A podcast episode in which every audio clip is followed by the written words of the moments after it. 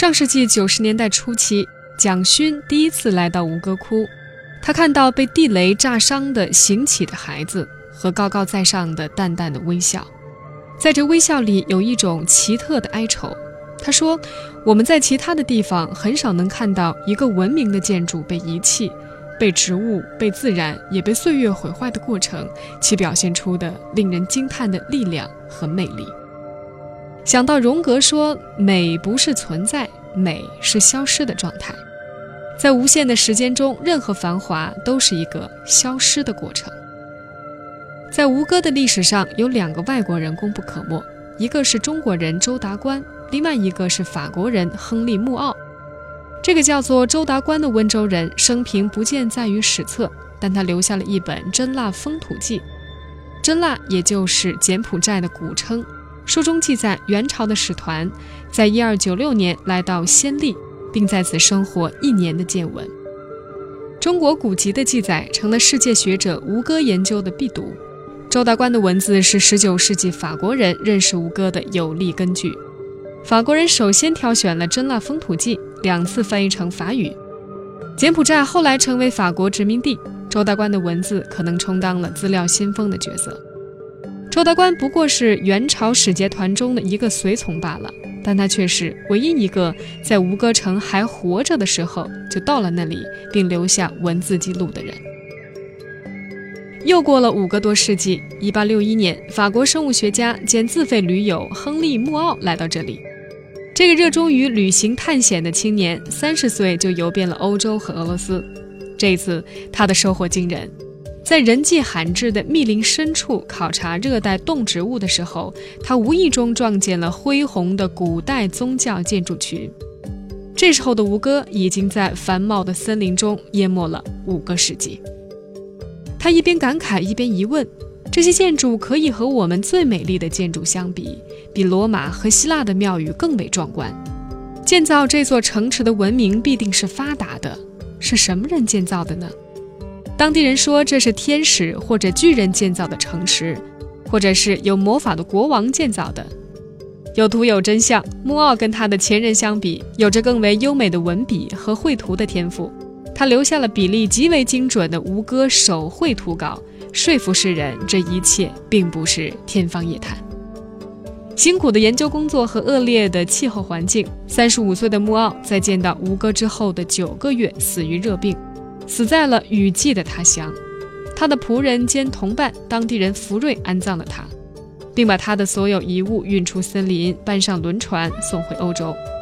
波奥收集的动物标本在运输过程中丢失了，但是这本日记却安全到达了家乡。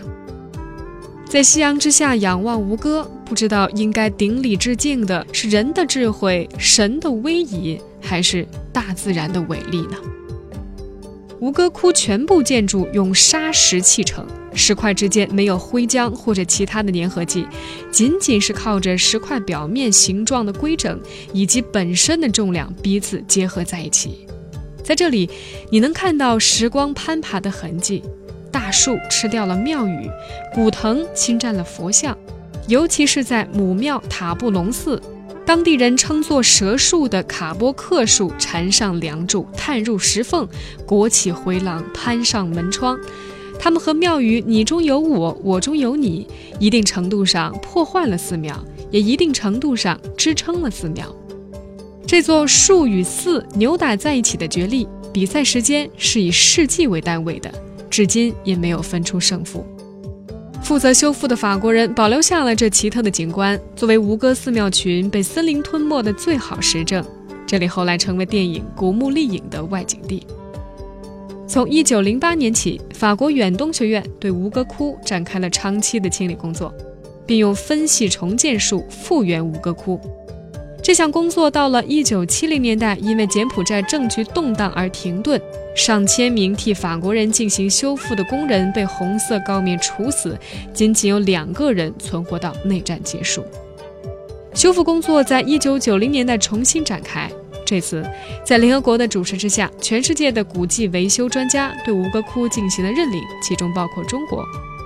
到了二零零四年，吴哥古迹从濒危世界文化遗产名单中被除名，这标志着吴哥已经脱离了危险。关于吴哥，我们不知道的太多了。比如说，这里到底是国庙还是陵墓？这一点连考古专家也没有定论。世界所有的庙宇都是坐西朝东，但是只有吴哥窟大门朝西。印度教当中，西面也代表着死亡。高明人也把吴哥窟称为藏庙。吴哥窟里神秘微笑的毗湿奴神像，到底是不是苏里耶跋摩二世国王本人？那高颧厚唇的相貌，实在是像透了高棉人。为什么女王宫里的女王是所有微笑中唯一露齿的一朵？《真腊风土记》中记载，当时吴哥的四面佛、石狮、桥梁、庙宇都是贴金的，是夸张还是属实呢？如果属实，金子如今又去哪儿了呢？这个极度繁华的王朝以及这片人口百万的城池，到底发生了什么？仅仅一场异族的侵略，怎么能够让整座城彻底被弃、被森林吞没、被世人遗忘呢？你可以尽情的苦苦思索，展开联想，可是吴哥微笑不语，而时间抵过一切答案。欢迎你来到素描时光，大家好，我是樊素。新的一年，我们继续上路。二零一五年要去往的第一站是柬埔寨。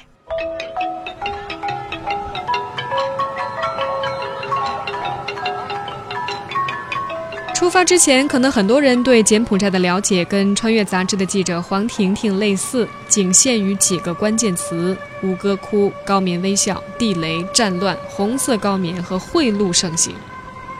到那之后，黄婷婷说：“贫困和落后是意料之中的。走在柬埔寨的街头，会产生一种穿越的错觉，以为自己回到了三十年前尚未城市化的中国。嘈杂混乱的交通状况，把蓝天划得七零八落的电线，摆着黑白电视的破落小店，满街撒欢的小孩子和无所事事的大人。最明显的区别大概是肤色吧。如果中国人是牛油曲奇，那么当地人就是巧克力曲奇。”而拨开这一切日常的表象，拨开野蛮生长的原始森林，拨开雨季天空层层的积云和历史迷雾，你会看到演绎高棉文明兴衰的默剧从未落幕。建筑是宗教最宏伟、留存最久远的容器，这一点在柬埔寨尤为的明显。当地人“食神、木王、草民”的说法，高度概括了宗教和世俗的等级秩序。在这片国土上，只有侍奉天神的庙宇可以用砖石材料，帝王大臣的居所以木材构造，普通百姓只能住在茅草搭成的简陋小屋里。在现代化的今天，钢筋水泥的民宅开始出现，但是似乎随时会被大风吹走的茅草高脚屋，仍然是最常见的民宅。在略显颓败的民宅包围当中，通常会有一座体量巨大、装金饰银的神庙。他们相互反衬，用一种近乎荒诞的戏剧张力，昭示着宗教在这个国家坚不可摧的精神地位。当你置身于吴哥建筑群的时候，更会被这种反差和宗教力量所震撼。在此之前呢，不妨前往暹粒市区观看歌舞史诗《吴哥的微笑》。在声光电特效和柬埔寨古典舞蹈的帮助之下，你会更加直观地了解吴哥王朝的辉煌历史和宗教在这片土地上施展的魔力。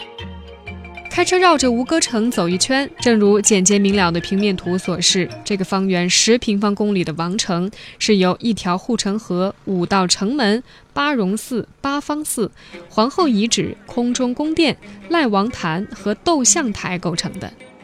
但它远非这些宏伟建筑简单叠加的结果，在空间和时间组成的坐标系中，这个建筑群如同一个巨大而精密的立体迷宫，让人迷失于巨石和密林之中，迷失于文明和自然之中，也迷失于历史和现实之中。精雕细琢的石雕无声地叙述着宗教故事和吴哥王朝的传奇。肆意攀援的藤蔓植物，则以狰狞癫狂的姿态展示大自然的伟力。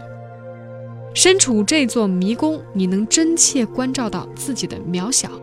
这里的一切都似乎在向你强调一个事实：你只是一个凡人，一个凡人，一个凡人。在没有游人叨扰的清晨，面对坟墓般安静的古老建筑群。僧侣们空灵的诵经声从一些不可知的角落里传来，穿过密林和晨光，飘入耳内。这种身为凡人的感觉变得更加的强烈，甚至会生出一个自惭形秽的疑问：自己何德何能，有幸窥见神迹呢？黄婷婷在得出这番感慨之后，她说：“奇迹的源头要从公元802年追溯起。那年，舍耶巴摩二世结束了爪哇夏连特拉王朝对真腊的侵占，在荔枝山开创了吴哥王朝，并且奠定了神王崇拜的基础。这个新生的王朝在与战婆几番博弈苦斗之后，最终光复国家，在1181年建都吴哥通城。”九世纪到十三世纪，无疑是高棉文化最光辉的时期。彼时，吴哥盛行湿婆崇拜、毗湿奴崇拜和佛教。但是无论如何，国王永远是他所崇拜的天神或者菩萨的化身。在这种崇拜的激励之下，吴哥王朝先后二十五位国王，一方面开疆扩土，另外一方面在吴哥地区开创了令人惊叹的建筑和文明奇观。神王合一是吴哥王朝所有文化的基础，也是解读寺庙建筑、雕刻艺术甚至仪式空间的哲学背景。在留存下来的数百座宗教建筑中，最为世人注目的，无疑是巴戎寺内四十九座巨大的四面石佛，高眠微笑。作为柬埔寨典型的宗教建筑，巴戎寺方方正正，有着严谨的规矩秩序。以五层坛城的形式向中心提升，越往上阶梯越陡直。为了一窥天神的面容，你必须五体投地、手脚并用地攀爬而上，稍有分心或者犹疑，便会头晕目眩，不能自持。这便是吴哥宗教建筑的智慧之处，它利用物理空间的变换，呈现出心灵朝圣的过程，通过信徒自己的身体去理解信仰的真谛。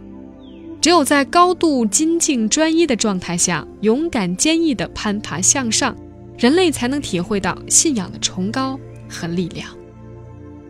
敬畏的攀爬之后，那些经历了八百多年风雨和战火洗礼的四面佛，在阶梯尽头朝你展露出似笑非笑的神秘表情。他们有着典型的高棉面孔、低垂和顺的眼眉、坚挺宽阔的鼻管和饱满的嘴唇。表情却有着各自微妙的含义，有的闭目忧郁，有的开颜大喜，有的微扬嘴角浅笑，有的凝神思索，安详中透着几分疑惑。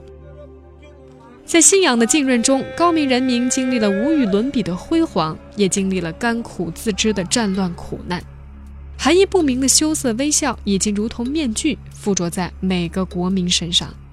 和四面佛巨大的神秘微笑不同，他们的笑似乎由自怜与自尊而生，善意、克制，带着防备心。他们独特的幽默感都隐藏在微笑的面具之后，即便是索贿未遂的海关人员，也会向你亮出招牌式的羞涩笑脸，再配上滑稽搞怪的肢体语言，让你怨念顿消。苦中作乐，隐忍生存，随遇而安。似乎微笑是当地人信仰的纹身，也是艰难时事中的生存之道。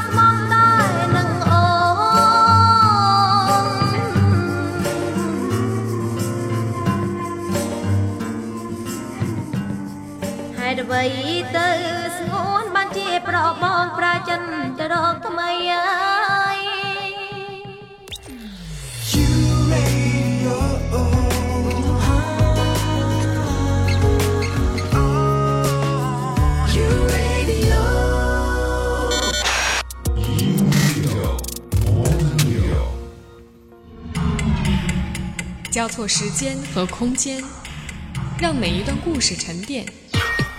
用新闻的视角打量我们的世界，用文化的笔触勾勒城市的轮廓。凡素，素描时光。打开这本声音杂志，带你走进心灵的后花园。欢迎回到素描时光，我是樊素。我们继续停留在柬埔寨。在吴哥的信仰和文化中，影响最深远的是印度教的宇宙观。宇宙初创、众神居住的须弥山从水的混沌中浮现，吴哥城和吴哥寺便以此为原型，使巨石神域从环城河中缓缓升起。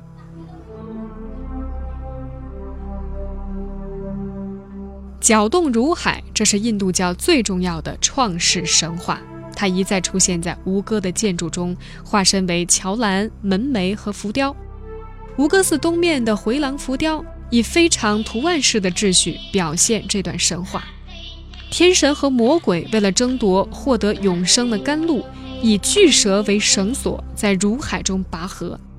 浮雕左侧是八十八位有魔力的阿修罗，右侧则是九十二位善神。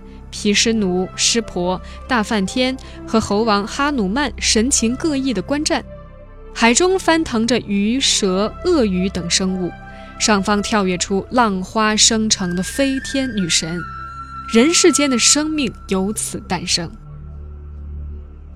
印度教观看人性的种种变异，因此吴哥寺的回廊浮雕交错着神话故事和人间历史。对当地信奉印度教的人们来说，人与神的故事似乎没有差别。人世间纷争不断，天神的世界也一样征战不休。无论是天神的战争，还是人间的战争，到了最后似乎都不需要原因了，仅仅因为人性中天然存在着残暴的因子。也许是为了压制这股狂潮，吴哥王朝开始盛行平和宁静的佛教。于是，印度神话中威吓嗔怒的面孔和佛陀安详的面容身姿一同出现在吴哥的建筑中。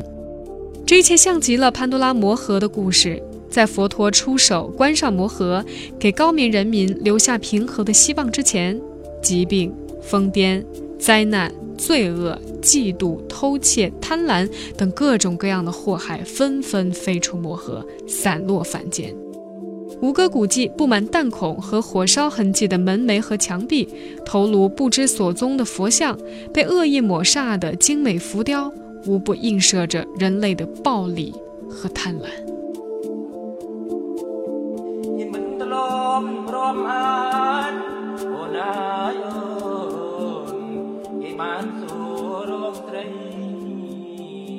以一五九四年暹罗控制柬埔寨为界，高棉民族从此坠入了暗黑系，长时间沦为泰国和越南的玩物，继而被法国和日本相继入侵占领。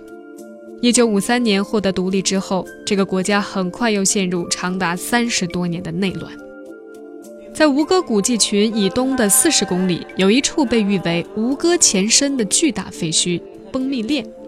这里曾经是显赫的宗教中心，也是存放经书的宝库。崩密列周边地区作为红色高棉争夺权力的最后基地，曾经布满地雷，直到2007年，景区周边的地雷才被彻底排查。这正是崩密列沉睡至今、得以保存原始面貌的重要原因。地雷保全了崩密列睡美人的姿态，也葬送了无数平民百姓的健康、日常生活，甚至生命。数十年的战乱过程中，柬埔寨各派力量受国外支持，使得从前苏联、美国、越南、泰国、马来西亚、中国以及欧洲等国家流入的地雷遍布整个国境，地雷数量甚至超过了全国人口。如今，高棉人并不愿意多谈和地雷关系最为密切的红色高棉，对那段血腥残暴的统治。他们更愿意用四个毫无感情色彩的精确数字来代替：三八二零，历时三年八个月二十天。柬埔寨的一个由联合国支持的战争罪特别法庭裁决，红色高棉的主要监狱长因为犯下堪称人类历史记录中最为恶劣的罪行，将在监狱中度过余生。这项裁决加重了原审法院此前作出的十九年有期徒刑的裁决。检察官对原来的裁决作出上诉。乍一看呢，如今的柬埔寨和刚刚改革开放的中国很相似，求稳定、求开放、求繁荣、求富裕，一言蔽之就是三个字：要有钱。尽管目前柬埔寨依旧是传统的农业国家，工业基础非常薄弱，贫困人口呢也占了总人口的近三成，但是由于政府推行经济私有化和贸易自由化的政策，市场经济相当自由，美元全境通用，越来越多国家的资金开始流入柬埔寨的农业、旅游业和加工业。最近两年开始呢，来自中国的资金和管理人员也增长迅猛。在旅游业和经济最发达的暹粒省，各国资金在省会暹粒市内建起了十多家五星级的酒店，市区内专供游客消费的洋人街周边一派繁荣，物价水平和中国的一线城市相当。而在首都金边，欧美和日韩出产的名车满街跑，河畔的洋人街也是人气非常旺。但是，只要踏足稍微偏僻一点的省份，你就会发现一切并不像看上去那么美好。从暹粒市区到崩密链数小时的车程当中，沿途所见的吊脚屋越来越简陋，人们身上的布料也明显越来越少。这还只是冰山的一角。在柬埔寨打拼多年的一位华人企业家说：“眼下正是这个国家经济起步的重要阶段，充满了机遇和挑战。”虽然现在柬埔寨的贪污腐败现象已经像血液中的毒素渗入各个行业，但是相较于中国，这个国家的游戏规则简单明了得多，钱能解决的问题便不是问题。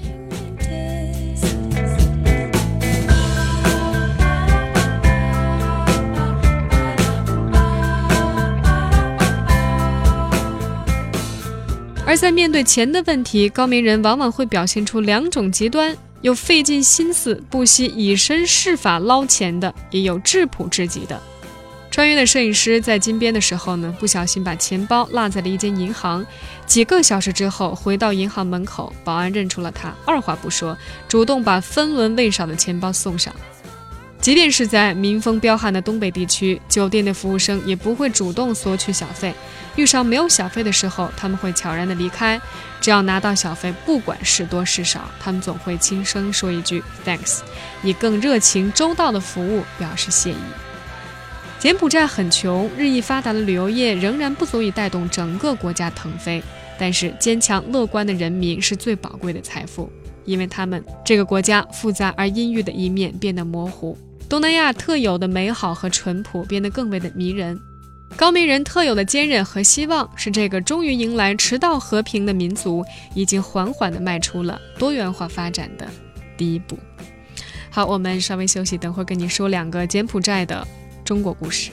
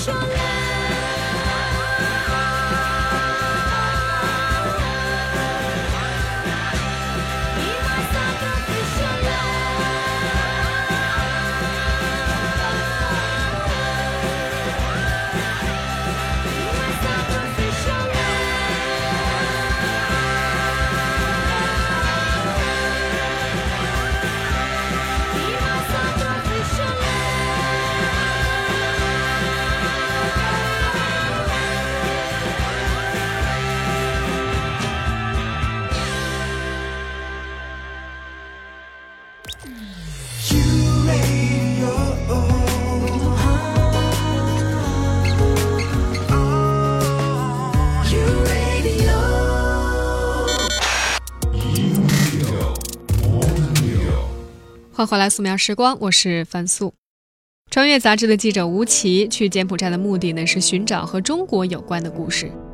汽车行驶在中国人援建的路上，大雨滂沱，泥坑满地。这颠簸的速度提醒他们，在这个离革命很远的时代，有更多的方式可以把这两个国家联系起来。比如，在柬埔寨拥有一片农场的中国商人，被歌舞团派来的杂技演员，曾经逃难去越南的华人家庭，有的刚来几年，有的已经生息几代了。一九八零年出生的苏马拉加是能说字正腔圆普通话的柬埔寨高棉族男生。几年前参加过一次中文导游大赛，从六百多名选手中成功的进入全国前十，从此成为接待外宾的人选，多次为高官担任导游。他其实并没有中国血统，最初的中文老师呢是村里的一位华人老太太。老太太是红色高棉的幸存者，在那段残酷的岁月里，闭嘴是她自保的方式。那时候说中文的人极易被当作有钱人或者知识分子，送进监牢甚至地狱。直到二十年之后，所有人的生活重新开始，老太太才开口说话，开始教人中文。小苏似乎很早就懂得语言改变命运。高中时在餐厅打工。一有富裕的钱，就会用来补课学英文，不像两个游手好闲的哥哥。初中没毕业，整天拿妈妈的钱出去喝酒和人打架。他们家一共有十二个兄弟姐妹，这种大家庭在柬埔寨算是普遍，但是经历过战乱，往往很难团圆。二零零零年，一个东北医生来到暹粒开诊所，小苏得到了一份新的工作，帮医生做翻译。最初他的薪水呢只有五十美金，然后呢涨到八十、两百，一干就是五年多。他说呢，我跟那个赵老板啊，不是赵本山啊，经常聊天，没事儿就喝点二锅头，吃点花生米。在他准备换工作的时候，医院来了一位女病人，害了伤寒，住院一个礼拜。两人说话很投机，开始约会了。高民族的小伙呢找到一位华人女朋友，算是一桩美事。小苏也觉得很骄傲。他说：“柬埔寨有一句话，只要她是我的老婆，不管怎么样都会见面，这就是缘分。”最后呢，他把翻译的工作让给女朋友，自己去了中国人开的旅行社打工。导游是柬埔寨的好工作之一，只有本国人才能考证，需要高中毕业，还要有基本的英文能力，尤其是在吴哥窟的所在地暹粒。百分之九十的居民呢都以旅游业为生，五星级酒店的普通职员工资仅仅是有一两百美金，而导游呢拿到五六百美金不成问题。但是由于索贿成风，常常要委托中介疏通关系，没有两千美金很难拿下。遇到黑中介呢，还有可能被骗钱。但是小苏没有找中介，他觉得自己肯定没问题，只是花两百美金去上了五个月的课程。他妈妈去请老和尚算命。对方说：“你家孩子有福气。”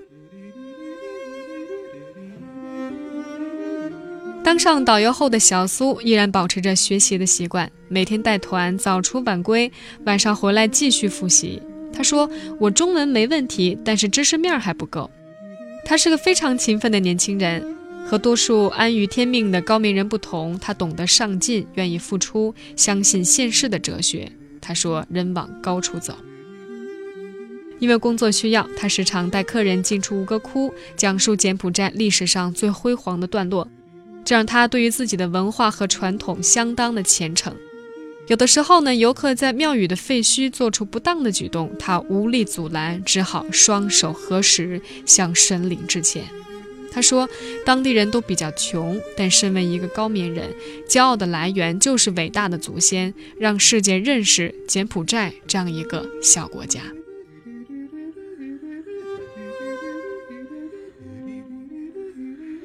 六十八岁的老母亲也是虔诚的佛教徒，每逢初一十五呢，都会去给和尚送礼，跟着念经打坐，寻找觉悟之路。年轻人不那么循规蹈矩，但至少会支持父母的信仰，开着摩托车送母亲去庙里，他觉得也是一桩善事。佛教是柬埔寨的国教。国立学校里每天升旗降旗，校长都会先带着孩子们念一遍佛经。每个省会城市都有宗教广播台，有城里的有钱人赞助，和尚念经提供宗教咨询，这些都塑造了柬埔寨人的性格：温和、老实、善良。外国人在酒吧街彻夜狂欢，他们依然保持着早睡早起的作息。顶多去本地的啤酒花园，也会吵闹，也会打架，但是未必会因为外国人多了就改变自己。不过呢，小苏也干过一件离经叛道的事情，在自由恋爱尚未普及的柬埔寨上演了一出未婚先孕。他说那段时间很头痛啊，工作这边不能带团，老婆在家没人照顾，租了一个房子，家长都不知道。他接生那天呢，我一直在儿童医院等消息，出来之后呢，掉了眼泪，觉得自己不应该这么做。小苏的老婆产后三天就出了院，小苏也很快开始工作，赚钱买奶粉。五六个月之后，实在瞒不住，才正式结婚。他们编了一个故事，说小孩是别人遗弃在医院，由他们好心收养的。可是孩子长得太像他了，丈母娘也许早就心知肚明。第二个小孩出生以后，小苏夫妻已经小有积蓄，不愁吃穿，不仅能给双方家里寄钱，还开始为自己的小家买地。晚上闲时，他就骑着摩托车带家人兜风，吃一点鸭仔蛋，喝点果汁，过得还是相当的有味道。在柬埔寨的街边，记者们见到许多的吊床摇晃着，大人小孩酣然入眠。小苏说那是发呆床，农民农闲、城里人没事儿的时候，都乐得躺在里面发呆。他觉得这有点浪费时间。他在为两个儿子制定的教育计划中，早上是英语班，下午是高棉语的幼儿园，中文就在家里学。这有点像他自己的童年。他说：“教育是人的出路，尤其是在柬埔寨，必须得学会中文。”穿越记者到访的十天之后，砌好围墙，请和尚做一场法事，小苏的新家完工了。在离母亲家一百米的距离，他买了一百八十平米的地。盖了一间八十平米的排屋。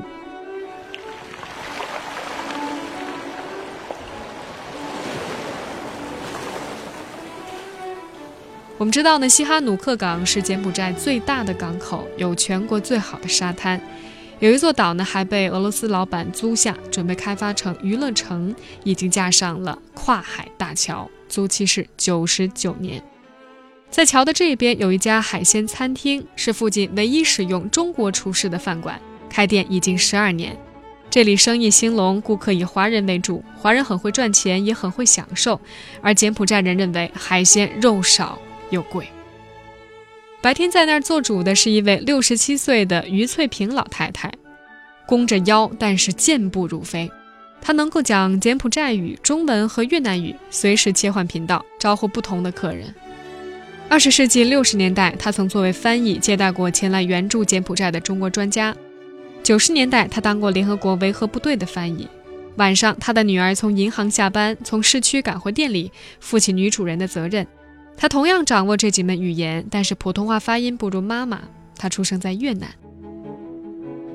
一九七五年，红色高棉占领金边，消息灵通的本地人迅速逃散，其中也包括于翠萍一家。他的祖父从东莞迁移至此，家境不错，还雇了来自越南的佣人和厨师，这是他会讲越南语的原因。家里八个兄弟姐妹在那时候跑散，如今有六个人留在美国。因为会讲越南语，于翠萍跟着越南人混过了边境。后来他在难民营找的父母，病魔很快让他们分离。于翠萍说：“生活不成问题，就是苦一点而已，只要安分守己，不偷不抢，就没什么。”在越南十年的难民生活被他一笔带过。他总是说，不管那些国家大事，到处都是生活，保存自己就好。去到那里就是求安，能够活下来就是幸福。他回忆到，在他读书的时候，老师会讲毛泽东思想、国际主义精神。他说，周总理和西哈努克的关系非常好，受到他们的影响，我们都有一颗爱国的心。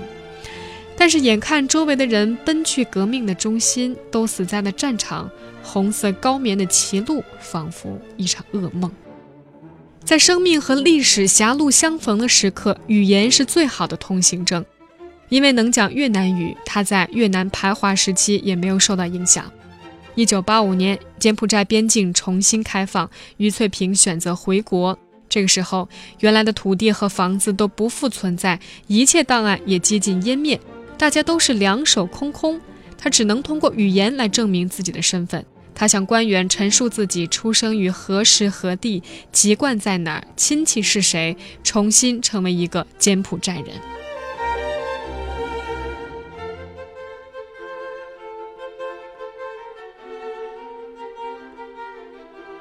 回国之后他的第一份工作就是中文老师。丈夫先是出海打鱼，后来上岸从事电器维修，来到西港投奔亲戚。这个小康之家开始缓慢的重建。于翠萍的儿子不幸早逝，只有一个独生女在身边。女儿很争气，毕业于金边财经大学管理系，在银行工作了十七年，已经是联合银行西港分行的行长。她说：“我不希望他搞政治，希望他从商。我们晓得自己是什么身份。”母亲用语言保命，女儿用语言立业。正是因为精通多门语言，于翠萍的女儿得到了老板的信任。老板把餐厅所在的这块土地委托给她管理，让她自负盈亏。如今，餐厅的收入已经是她工资的三倍。因为工作太忙，她也只要了一个女儿，现在四岁了。于翠萍说：“我们都太平凡了，不值得一提。”她说：“在柬埔寨很容易讨生活，没什么压力。这里空气很好，人口也少，吃的新鲜，没有天灾，下大雨不会涨水，连台风都没有，周围都是岛。以后也不想再去别的地方了。”好，这是于翠萍老太太描述的柬埔寨。听完之后，你有什么想法呢？如果你有去柬埔寨的打算，那最后一件呢，我要向各位推荐几个必去的地方。几本你或许可以提前看看的书和电影，我们稍后见。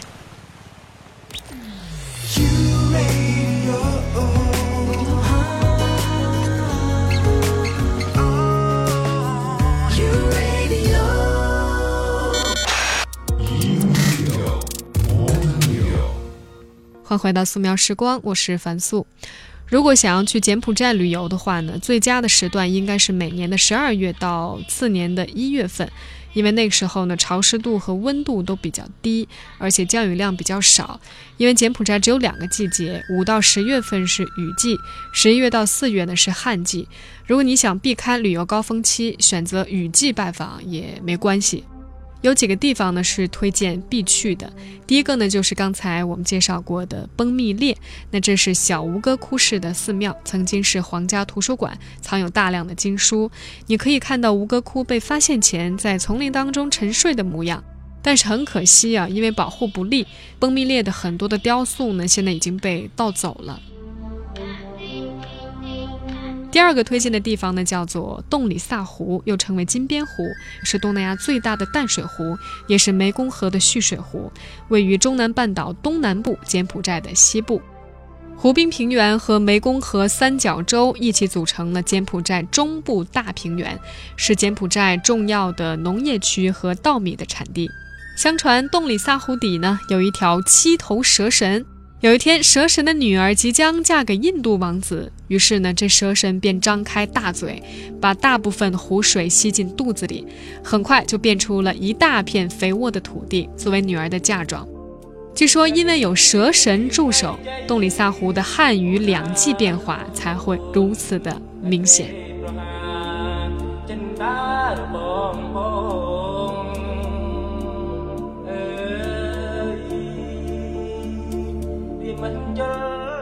那还有必去的地方呢，就是吴哥城了。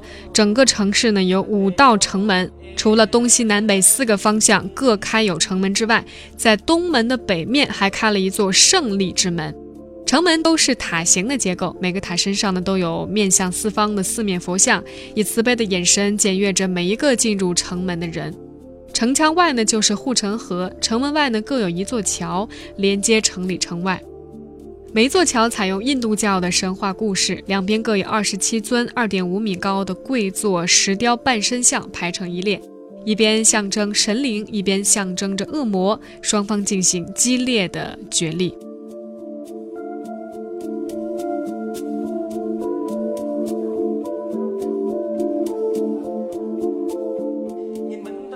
好，这是我推荐的三个必去的地方：吴哥城、洞里萨湖和崩密列。那么有三本书也想在这儿跟大家分享，有一本叫做《高棉叙事》的英文书是耶鲁大学出的。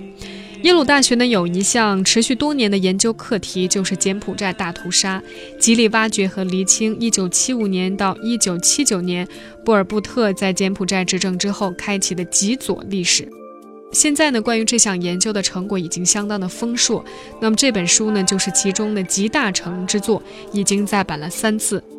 在柬埔寨的机场，这类英文书籍摆得满满当当，包括历史专著、人物传记或者图集，好像这个国家并不避讳对外展示这道伤疤。包括耶鲁大学在内的知识分子群体都在试图保存这段集体的记忆，并且把它作为全球性的教训。对于学术研究和媒体来说，这样极端的历史事件是永动机一般的选题热点；但是对于经过苦难的当地人来说，很多人宁愿忘记。在他们眼中，执政八年的首相洪森尽管有功有过，但是光是结束红色高棉这项政绩，就足以让民众感恩戴德。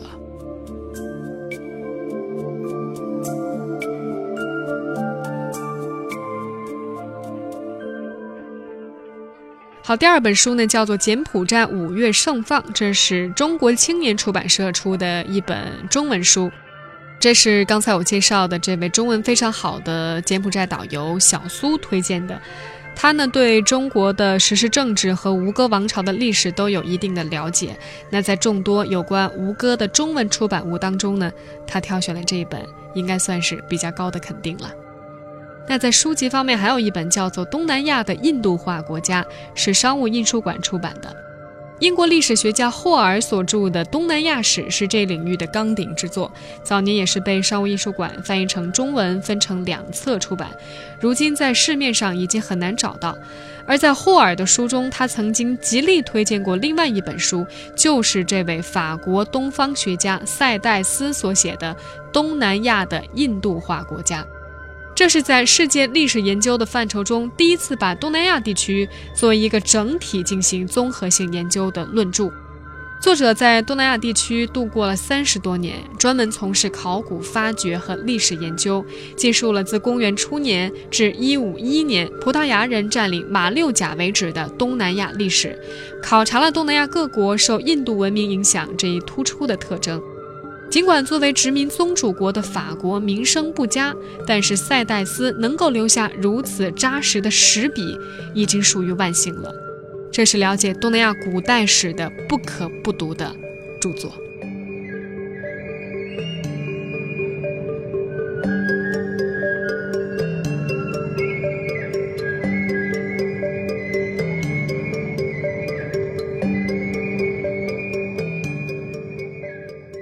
好，说完了书籍，紧接着我们看看在出发之前有没有关于柬埔寨的电影，也可以在家里先观赏观赏。那比如说有一部电影叫做《稻田里的人们：柬国故事》，它的导演叫做潘里德。那其实不发达的国家和地区的电影被关注，很大程度上是因为它特殊的历史，而并不是电影作品本身。那像这部《稻田里的人们》也不例外，因为它的产地名字叫做柬埔寨。电影的内核呢是一个农村家庭的悲剧故事，放在眼下中国的电视荧屏，可能我们并不会觉得它非常戏剧化。它的剧情大概是这样子的：女人被蛇咬了一段时间呢，不能参与农活；她丈夫呢又被竹签插伤了腿，虽然心急如焚，可是呢也照顾不了田间地头。等到女人完全支撑起这个大家庭的时候，男人却在稻谷熟透前死了。后来，女人疯了，被村里押禁起来。懂事的大女儿担当起了一切的责任。还有一部电影呢，叫做《杀戮之地》，是一部美国片子。对于处在世界经济链条末端的柬埔寨而言，电影呢显然是一桩奢侈的生意。想要进入大荧幕的光影奇观，首先呢都要借助西方人的视点和目光。这个呢，其实也跟中国的情况类似哈，就是十九世纪末摄影进入中国的时候，主要的历史影像记录都是由外国人操刀，尤其是在处理红色高棉这样的敏感而又酷烈的题材的时候，也许让一个《纽约时报》的记者进行战地采访是再好不过的桥段。而且呢，同时要辅以一个柬埔寨人做翻译，两个人一起经历战火，见证红色高棉的血腥残暴，爬过满是尸骨的道路和河流。这当然让远在现场之外的观众能够通过生动的影像理解柬埔寨的痛苦。但是呢，这部电影它有一个缺点，就是说呢，在戏剧化的情节之下，潜藏的还是一股有隔膜的情感。影片的结局呢是让翻译和美国的朋友在难民重逢，从此投入了美利坚的怀抱。有人觉得这似乎是一种太简便的处理方式。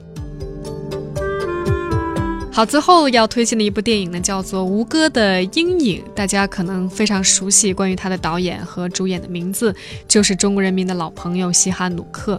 我们知道呢，西哈努克是柬埔寨的老国王，他在中国呢是居住了很多年，最后去世的时候呢，都是在北京。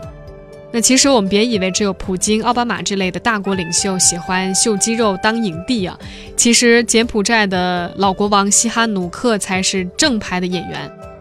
他的生平有两件奇事，第一个呢，就是持续见证柬埔寨一个世纪以来的风云际遇，经历过登基、政变、荣华与流亡；第二个呢，是在汹涌的历史大潮当中保持自己的小情调，比如说拍电影。他倾注了大量的时间亲自指导，并且担纲电影，很多影片的情节索性直接取自于他自己经历的戏剧化的人生。比如说，在这一部《吴哥的阴影》当中，柬埔寨亲王担任反间谍工作，与阴谋发动政变的国内外反动势力斗智斗勇，充分展现了过人的政治能力，捍卫了手中的权力，堪称是他波澜一生的微缩景观。可惜了，这部影片的这个质量比较的粗糙，那要不然呢，甚至可以把它拿来和这个喜欢画画的皇帝宋徽宗，或者是，呃，风流潇洒倜傥的肯尼迪来比较比较。好，如果有机会的话，大家就去看一看，或者翻一翻我刚才提到的几本书和电影。好了，以上就是今天素描时光的内容。如果你打算去柬埔寨的话，祝你旅途愉快。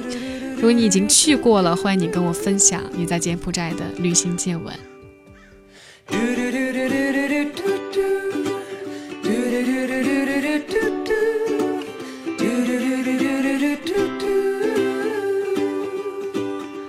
Whenever my head starts to hurt, before it goes from bad to feeling worse, I turn off my phone, I get down low, and put my hands in the dirt. I try to stop the world from moving so fast.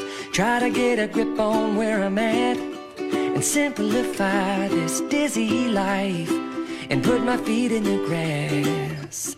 I'm going back